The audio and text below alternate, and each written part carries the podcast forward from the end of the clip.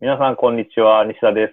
今日のゲストは、ソリッドワークスの一番詳しいと言われている、 アジロのブログの、およかちょうさんです。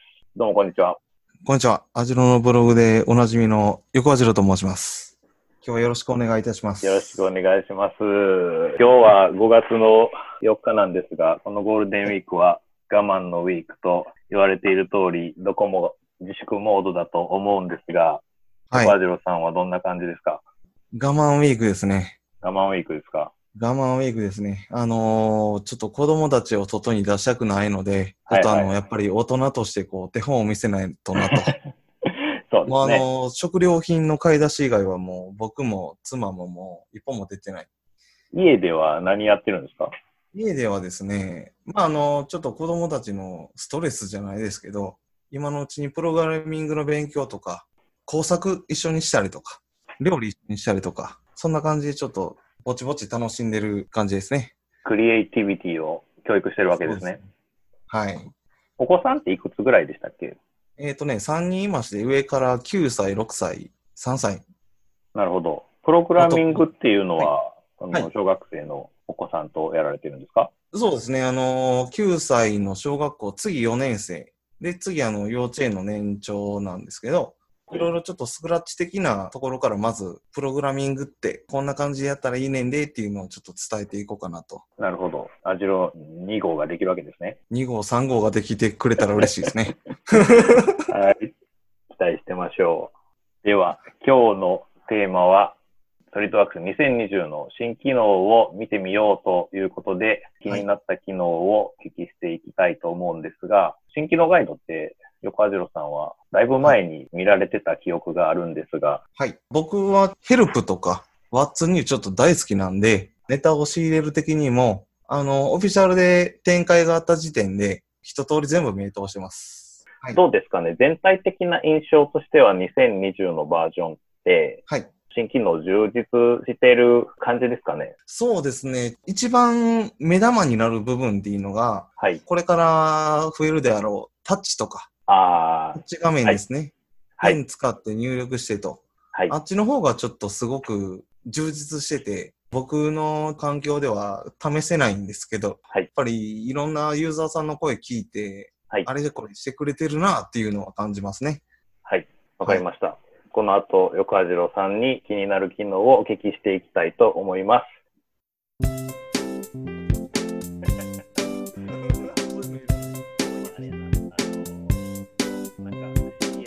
ソリッドワークスユーザー会では、新規会員を募集しています。詳しくは swjaug.org へアクセスしてください。さあ、それでは2020の新機能について岡次郎さんにお聞きしていきます。岡次郎さん、着目されてる機能ってどれかありますか、そうですね。一番やっぱりその、ビジュアル的に、うおーっとなったのがですね、はいアセンブリ機能の中に、はい。えー、何やったかな 何やったかなアセンブリ機能で言うと、エンベロープ作成だとか、フレキシブル構成部品が、フレキシブル構成部品ですね。フレキシブル構成部品。これあのー去年の11月ですかね、2019、11月にやったソリッドワークスワールドジャパンの新機能の方でもあの前でソリッドワークスの方が反応されてたんですが、ユーザー会のブースでずっと立ってて、ちょっと暇な時にあのソリッドワークスのブースさんの方に行かせてもらって、あれってどうなってるんですかっていう感じでちょっと聞いてみたんですが、バレの部品とか、例えばあのソリッドワークスでフレキシブルにしてアセンブリしましたよと。で、ちょっと部品を動かしますよと。もともで最高と、フフレキシブルサブアセンブリでしたかね。あの、あ、そうですね。フレキシブルみたいな機能っていうのはありましたよね。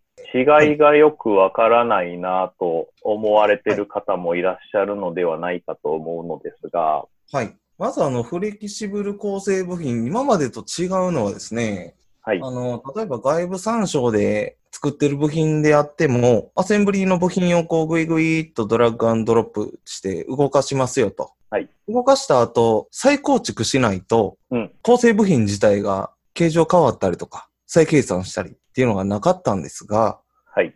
2020からフレキシブル構成部品という設定してあげるとですね、画面上でグイッと小部品、他の部品を動かしてしまうと。で、ボタンを離して、再描画される時点で、もう勝手に動いてくれますよと。ということは、ぐいぐいぐいぐいうん。動かしてあげると、バネの長さがそれに追従して、ぐいぐいぐいぐい動いてくれたりとか。はいはいはいはい。日本のデータとしては、ゴムでいう、あれなんていう部品かな 何やったかなプロメットかなプロメット。はい。あのー、自動車のドア開けた時に、よーく見ると、継ぎ目の部分にあのー、蛇腹になってるゴムの部品があったりするんですが、はい。そいつを、こう、三次元的に、こう、例えばドアが開いてる時と閉じてる時うんこう、ぐいぐい蛇腹の部分が、それに追従して動いてくれますよと。ちなみにこのフレキシブル構成部品、言葉だけで説明するのすごい難しいので、はいはい。あの、What's New のフレキシブル構成部品のところにあ の、動画のリンクがあるんですね。はい。それをポチッと押してもらって、皆さん、あ、こんなもんかっていうの分かってもらったら。そうですね。ちなみにあの、実務で使えるかっていうと、まあ自分が楽し いぐらいかなと。見た目には楽しいですよね。まあちょっそうとですねワンテンポ遅れるのが残念なところではありますが、それでもついそうですてきてくれるっていう気持ちよさがはいあると思いますので、一回はい動画の方を見てみていただけたらと思います。思います。その他、その何かあ他りでますすかね、はい。いろいろ一通り全部見てるんです。シルエットエンティティ。シルエットエンティテスケィ。ッチングですかね。これがまた使い道がよくわからない。 これあのーそうですね、射出成形だったり、鋳物扱ってる方だったりすると、肩のサイズとかですね、こうんう縦横奥行き、バッと出したいとか、どんな自由局面であれ、一番アウトライン、バッと出してくれる、はい抜きの方向を見決めてあげてと、で、一番アウトラインがガッともうスケッチとして出てきてくれると。はいで、そのスケッチさえあれば、もう縦横、斜め、あとは表面積だったりっていうのをバーッと出せると。で、うんちなみに僕はこの新機能を使ったことはありません。まあ、芋の屋さんだと、作るものの外形を取ってきて、それをもとに型の大きさを決めるというような使い方ができると。そうですねいう。ことですかねそうまあ、あと、あの、鋳物屋さん、射出成形屋さんなんかは、あの、そもそも抜きの方向を決めて、モデリングされると思うんですけど、はい今まで、例えば、その、難しい、うわ、自由局面、ちょっとここかかってるとこ、シルエット出しにくいな。じゃうあ、んちょっと、既存のスケッチからちょっと引っ張り出してどうにかならんかな、みたいな苦労してた部分が、一発でできるようになっているんじゃないかなと。まなあ、る使ほどったことないんですけどね。エンティティ変換そうそうでそうきるようなものならいいけれども、エンティティ変換しにくそうな形状でも、なんせアウトライン出してくれると。そうですね。何かしら使えるんじゃないかなと思って、おお、なんかブログのネタにしようと思ってたものですね。 なりましたかえっ、と、まだしてないですけどね。まだしてない。なるほど。はい。使ったことがないんでね、まだね。これも僕もちょっと使い道が思いつかないですが、ちょっとですね。 次行きましょうか。そうですね。あと、あのーまあ、僕が以前 API の方でやったんですが、はい。材料の検索できるようになりました。材料の検索。はい。材料の設定画面の上にですね、単純に虫眼鏡マークがついたテキスト入力欄ができたんですが、ここに、もうあのー適当でいいです。なんか入れてあげると、検索してくれます。ちょっと待ってくださいね。材料、材料欄。フィーチャーマネージャーツリーの材料欄ですかフィーチャーマネージャーツリーの材料のところ、右クリックして材料編集ってすると、はい。例えば、ソリッドワークスのマテリアルだったり、自社で設定してる材料データベースみたいなのテーがブ出てル。きますね。はい、そうですね。あそこの上に、あのー虫眼鏡マークついたテキストの入力欄が出てくるので、はいそこに CSWP なんかでよく出てくる炭素鋼だっ たり、王道だったり、そうですね。はい。あの、自分が使ってる端末じゃないのに、王道とか炭素鋼とか言われても、パッと出せないっていう方のための機能だったりするかなと思うんですが、 2020までなかったのが不思議な機能ですね。不思議ですね。なるほど。思って僕の方であの、ちょっと API でマクロ作ったんですが、はい2020になって機能ができたんで、はいそのマクロはお蔵入りと。これまあ、でも、設計する人、大体同じ材料を使うから、今まであのお気に入りに入れておくとかで、ほそうでどすね足りてたっていう方も多いような気もするんですけど、そもそも検索機能を、まあ、はいアジロさんは自分で実装して作られた目的っていうのは、そうですね。あの、購入部品とか 3D データをちょネットで落としてくるよと。であの、ネット上でカタログを見ながら、この材料割り当てようかなっていう時にですね、はいなかなかそれいちいち全てお気に入りに入れておくと、すごい数になるので、でパッとポムなり、PVC なり、あの、よく使わないけど、うん。よく出てくる材料、うん、うん。なんかをこうパパッと割り当てるために自分でマクロを作ったと。なるほど。そういうことであすのね。結構、結今構で言う、普段使いする材料が割と多い方には大変不便だった状況が改善されたということですね。そうですね。材料の検索機能、画面を見てみるとなかったのが不思議なような機能なので、一度見てみていただけたらと思います。さあ、まだ他にもありますかありますね。あとあの、フィレットのリペア。フィレットのリペア。はい。あの、フィレット及び面取りの欠落した山椒の修復。まあ、あの、フィレットとか面取りなんかは、絶対に親のフィーチャーがいるわけですよね。例えば、突起しました、カットしました。そこに、に出てきたところにフィーチャーだったり、面取りかけますよと。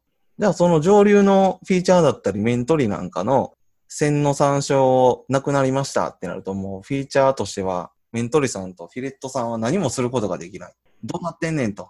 どこ行ってんと。ってなってるものを考えて、あ、ここってこういう風に参照してたから、ここの近くにあるこの線でいいのかなっていうのを考えてやってくれると。壊れてしまったフィレットをお直してくれる機能ということですね。そういうような感じですね。親まあこれのもフィーチャーをいじるとびっくりするぐらい黄色が並んでますから。はい。あの黄色ちなみに僕は草色と呼んでるんですけ ど、ちょっと緑っぽい黄色なんで。で、これを自動的に修復してくれるという機能ですね。まあ、あの、全自動というか、半自動ぐらいで思っといた方がいいかな。これやってみられました一応、実務で2022、1月2月の時点で SP0 か1かに上げたんですが、一度だけ、あの、お手間になりました。これああのな手んか順としては、エラーはやっぱりエラーで出てて、はいそのエラーになってる草色のところを右クリックしてからはい修復か何かを選ぶんですよね。もうそんな感じやと思ってください。ダイアログが出た時に、このエラーどうしましょうみたいな聞かれると思うんですけど、もうそこから後ろ、そこで選んであげると、ソリッドワークスが探してくれると。まあ、ぶっちゃけあの、慣れてる人だと自分でやった方が早いっちゃ早いんですが、うんその草色のエラーが出るとすごい、うわーってなる人にはすごいおすすめな感じですね。そうですね。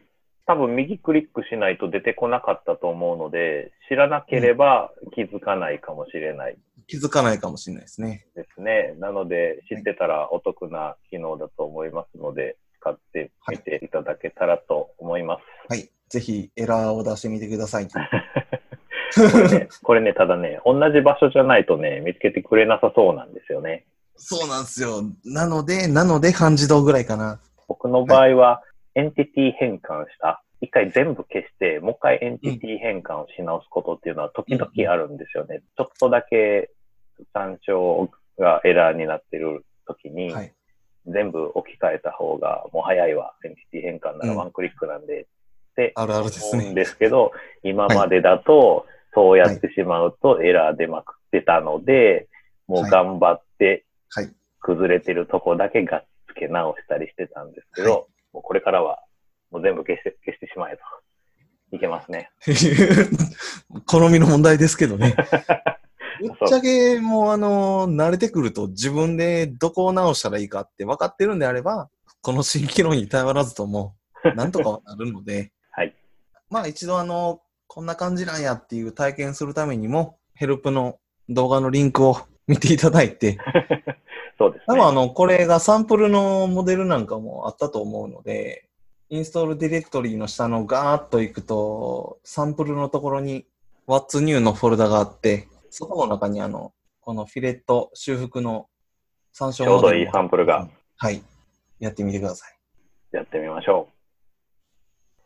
他にもまだありますかあと、まあ、一番僕が使ってみたいなって思うのが、はいペンジェスチャー。ペンジェスチャあーの。、パワー変更ツールという新機能があるらしい。うん あるらしい。あるらしいなんですよ、これがね。僕もやってみようと思ったんですが、タはッい。チデバイスではないと使えないと言われるんですよね。そうなんですよ。ただ僕の使ってるパソコンはタッチデバイスというか、ペン入力できるノートパソコンなんですけど、はい。使わせてくれない。どうやったら使えるん だ、これは。そんなことがあるんですね。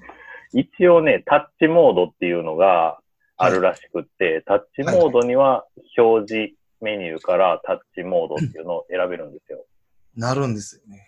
タッチモードにはなるんですが、ペンジェスチャー使わせてくれないです。なんかマウスの入力で、その、ペンジェスチャー的な入力受け付けてくれると楽しめるんですけど、そうですよね。あの、うんタッチデバイスじゃなくても、はい。マウスで使ってみたいっていう人もいらっしゃると思うんですけどね。このパワー変更ツールっていうのがですね、スケッチで四角、区形書いてますよと。で、ここフィレットつけたいなっていう時にペン入力でクイッとこう、なんとなくフィレットが書いたりとか。はい。じゃあ、ここちょっと面取りしたいなって直線ピッと引いたりとか。フィレットみたいな絵を描いたり、面取りみたいな線を描いたりすると、それがもう、スケッチとして入力、認識してくれって、フィレットがかかると。面白。はいで、あとまあ、この線いらんわって、スッとこう、ペンで波線引くと、スケッチちゃジくムちゃっと消した感じにするとはい消えるみたいですね。はい。でも、いろいろ便利な、ね、エンティティの分割、ジオメトリの分割ですね。はい線を分割して点をつけたりとか。はいっていうのも、あれこれできるらしいんですが、はい。入力させてくれないので。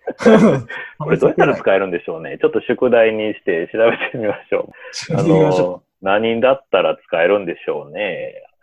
iPad とかで使えるんでしたっけ iPad がそもそもソリッドワークスが、 ?Windows じゃないと動かないですよね。 HP さんとかデルさんとか、ね、レノボさんがソリッドワークスにとか、あとタッチペン入力のアドビ対応しますよみたいなやつだといけるんかもしれない。うん。はい。これはちょっとやったことある人にちょっとジャグリングの方に上げていただけるとそうですね。やってきたという人は教えてください。教えてください。そんなところですかね。そうですね。まず、まああんま長くなるとあれなんで、 はい。こんなもんかな。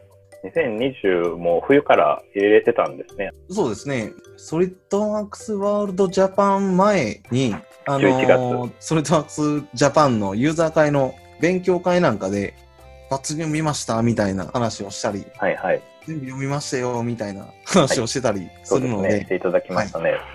まずはあの全部読んでみるとで。試せるもんは試してみると。はいなかなかかゆいところに手が届く機能なんかがパッと増えてたりするので、また2021が出たらいち早く読み合わせをしてみましょうか。やっちゃいましょう。では、今日はこの辺ではい。またお会いしましょおまたお会いしましょう。それでは皆さん、さようなら。う。ありがとうございました。